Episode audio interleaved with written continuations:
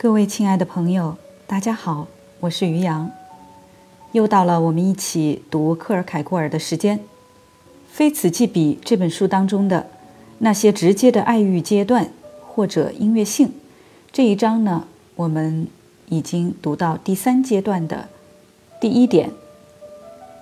今天开始，我们进入到第二点。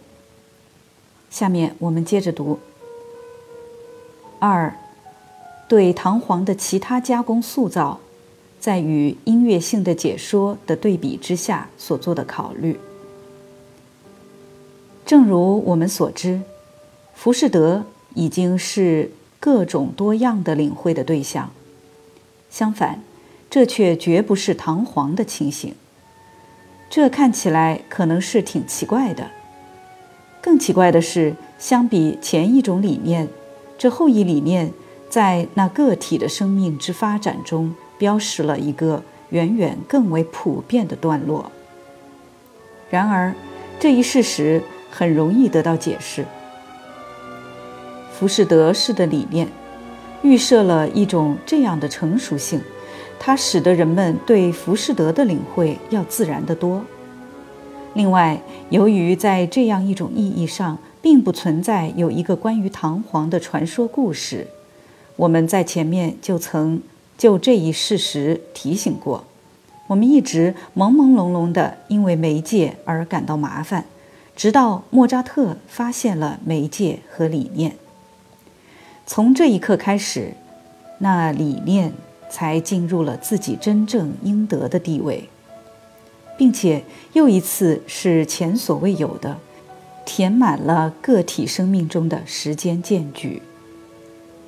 但它带来如此的满足，以至于那种诗意的去提取那在想象中体验到的东西的需要，没有成为一种诗性的必然。这再一次是对莫扎特歌剧的绝对经典价值的一个间接证明。在这一方向上的理想性元素，已经找到了自己在这样一种程度上的完美艺术性表达。以至于它固然是有着引诱力，但却不至于对诗歌性的创作有着引诱力。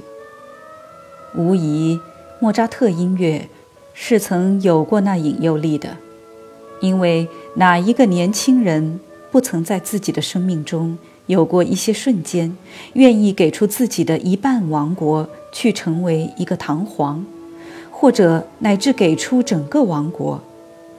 哪一个年轻人不曾在自己的生命中有过一些瞬间，愿意给出自己生命的一半时间去做一年的唐璜，或者乃至给出自己的整个生命呢？但是，那些能够达到深刻的性格类型，也感受着这音乐，他们被那理念感动，他们发现一切。乃至那最轻柔的微风，都在莫扎特的音乐中获得了表达。他们在这音乐的宏大激情之中，发现了对于那在他们自己的内在中蠢蠢欲动的东西的一种全声表达。他们感受到每一种心境是怎样努力的去争向这音乐。就好像是小溪急流着要去汇入那大海的无限。这些性格类型在莫扎特的《唐璜》中，既发现许多文本，又发现许多评语。这样，在他们深深地滑进他的音乐，并且享受着忘我的喜悦时，他们也赢得了敬仰中的财富。不管从怎样的角度看，莫扎特的音乐都不能说是太狭隘。恰恰相反，他们自身的心境被扩展。当你在莫扎特之中重新认出这些心境的时候，他们获得了一种超自然的尺码。那些比较低级的性格类型无法隐约地感受到任何无限性，无法理解无限性。那些一知半解的人们，因为他们去掐了一下一个农家女的脸蛋，用手臂去环拥了一下一个使女，或者使得一个小闺女脸红，就以为自己是一个堂皇。他们自然既不懂得理念，也不懂得莫扎特，除了弄出一个可笑的怪胎，一个也许在堂姐表妹们模糊的感伤眼神中，有点像一个真堂皇。和所有魅力之典范的家庭偶像之外，他们也无法自己去勾画出一个堂皇来。在这种意义上，浮士德还未曾找到一种表达，并且就像我在前面所说的，永远也不可能找到一个表达，因为那理念具体的太多。对浮士德的领会。就其本身而言，是应当被称作完美的。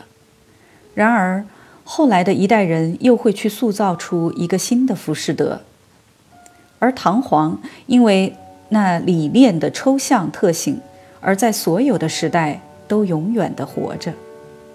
要在莫扎特之后创造出一个唐璜，总会是成为一种想要写一首荷马之后的《伊利亚特》。这是在一种比起对荷马的谈论还要远远更为深刻的意义上所说的。现在，尽管这里所阐述的这些都是对的，但却也绝不会做出这样的结论：一个天资简单的性格类型就不会也曾试着去用另一种方式来领会唐璜。这情形如此。这是每个人都知道的，但也许并非每个人都留意到这样的事实。所有其他的领会方式，在本质上都是莫里埃的唐璜这一类型，但这一类型相比莫扎特的领会而言，则又老得多，并且是喜剧性的。与莫扎特的唐璜相比，就像穆塞乌斯。对一则童话的领会方式，拿去与蒂克的加工改写相比较。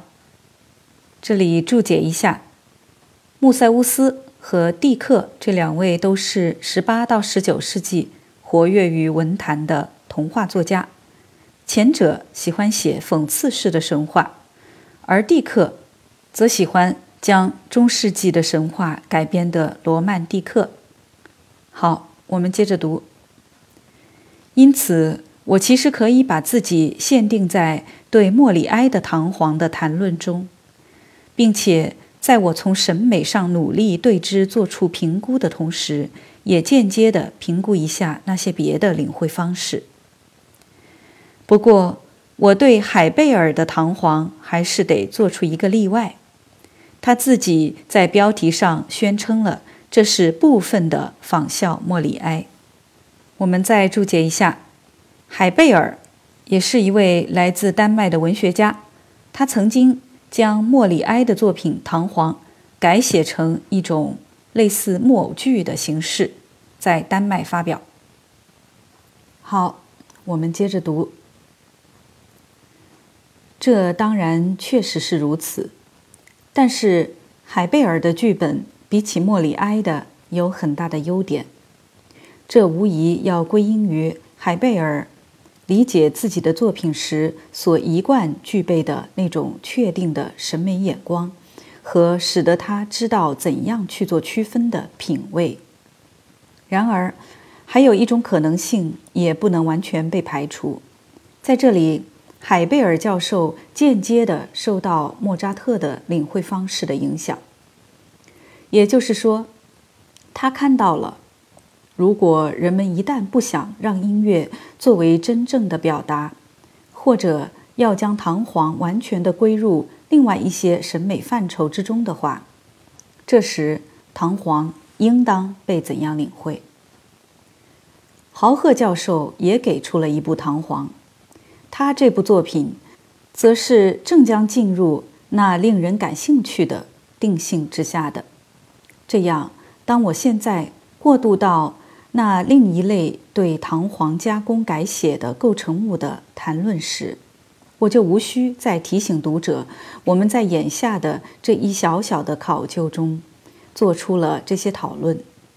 我之所以这样做，不是因为他们自身的缘故，而只是为了比前面的文字中所可能做到的更为完全的阐明那音乐性的领会的重要意义。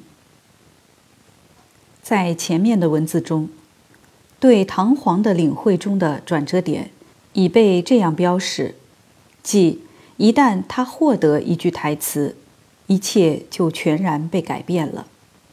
也就是说，在一种朦胧性之中，他只能够以音乐的方式来被我们听到，而那启动台词的反思，将他反思到了这朦胧性之外。在这样的情况下，看来唐璜似乎最好是作为芭蕾舞来被领会。我们大家都知道，人们也确实已经在以这样的一种方式来领会和欣赏它了。然而，我们却必须因为这一领会认识到了自己的各种力量而赞美他。他因此把自己限定在了那最后一场。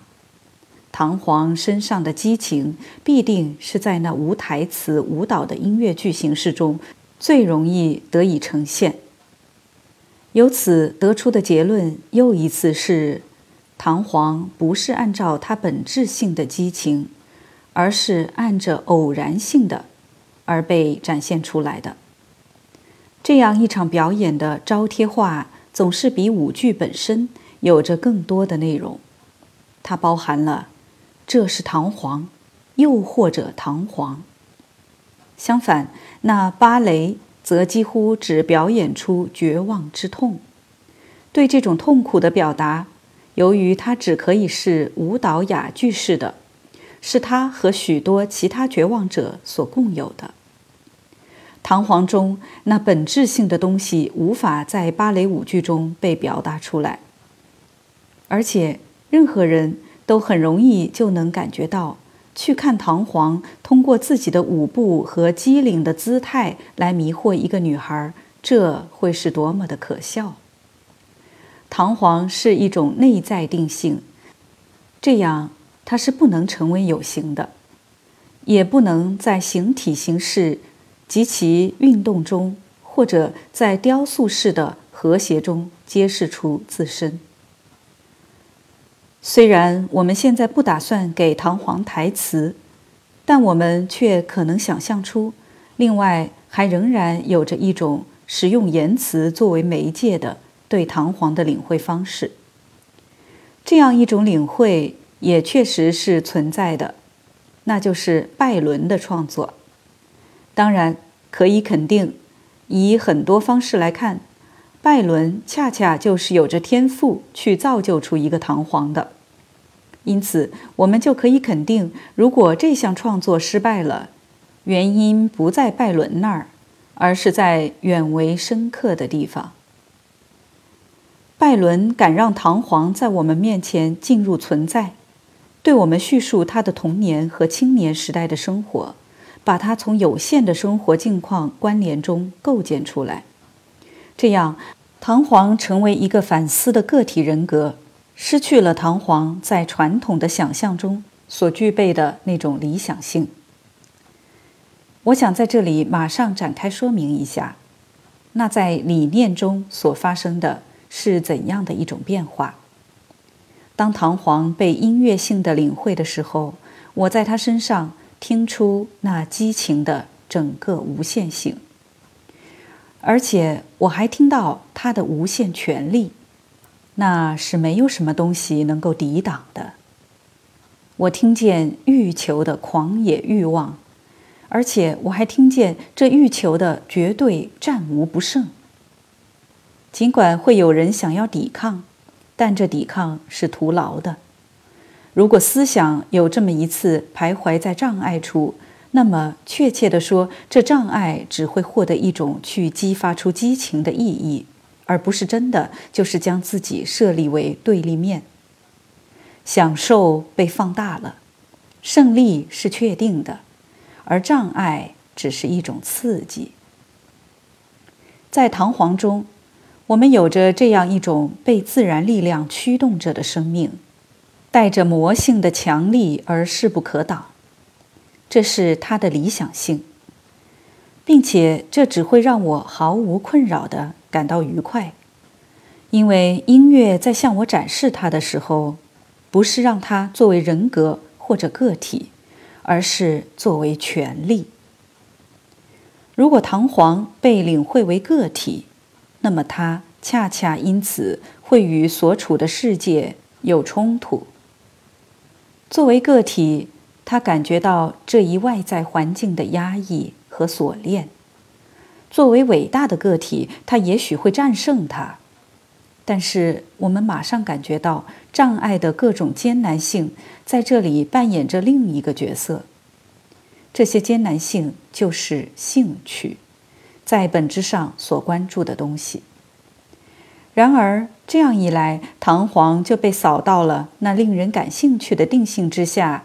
如果我们想要在这里借助于辞藻的堆砌来把它展示成绝对胜利的，那么我们马上就会感到这无法满足我们的需要，因为在本质上，胜利。不属于一个个体本身，而我们所要求的是那冲突之危机。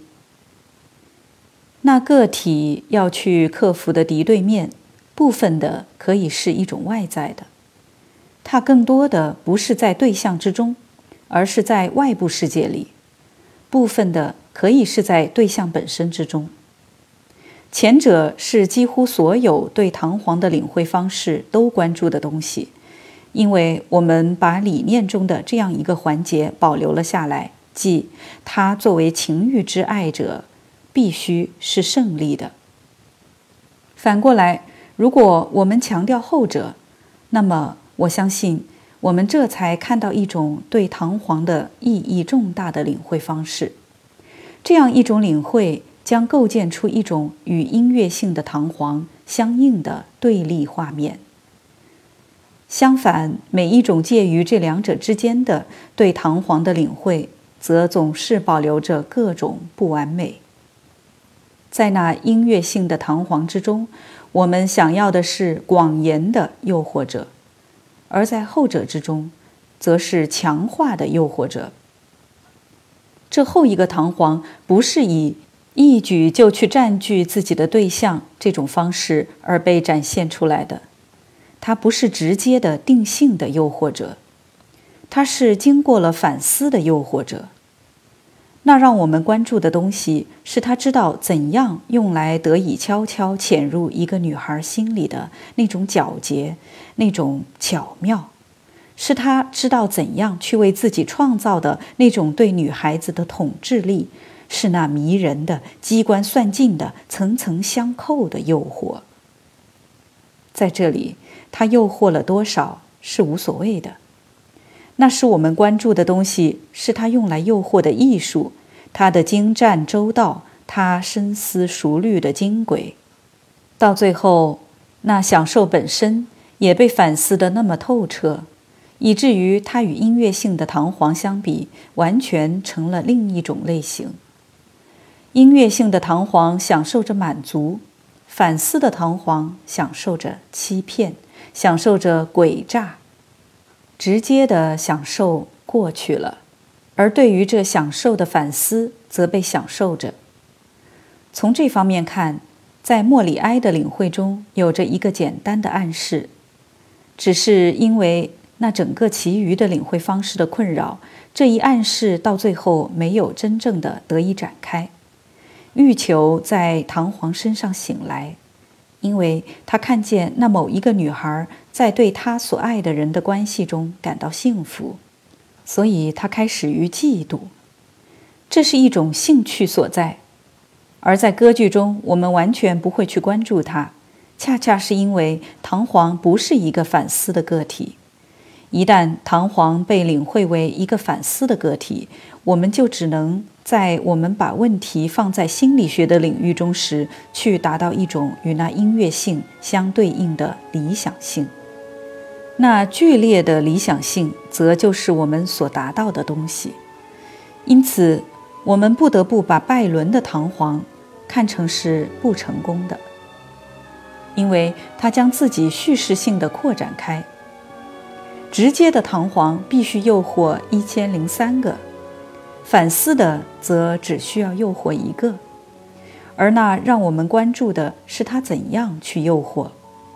反思的弹簧的诱惑是一件艺术作品，在此之中，每一个单个的步骤都有着其特别的意义。音乐性的弹簧的诱惑是举手之劳，一瞬间的事儿，做的比说的还快。我想起我曾见过的景象：一个美丽的年轻人，一个真正的白马王子，他和一些年轻女孩子们游戏着。这些女孩全都是在危险的年龄，因为她们既不是成人，也不是孩子。除了别的事情之外，她们玩耍着以跳过一条壕沟来取乐。他站在沟沿，在他们跳的时候帮他们。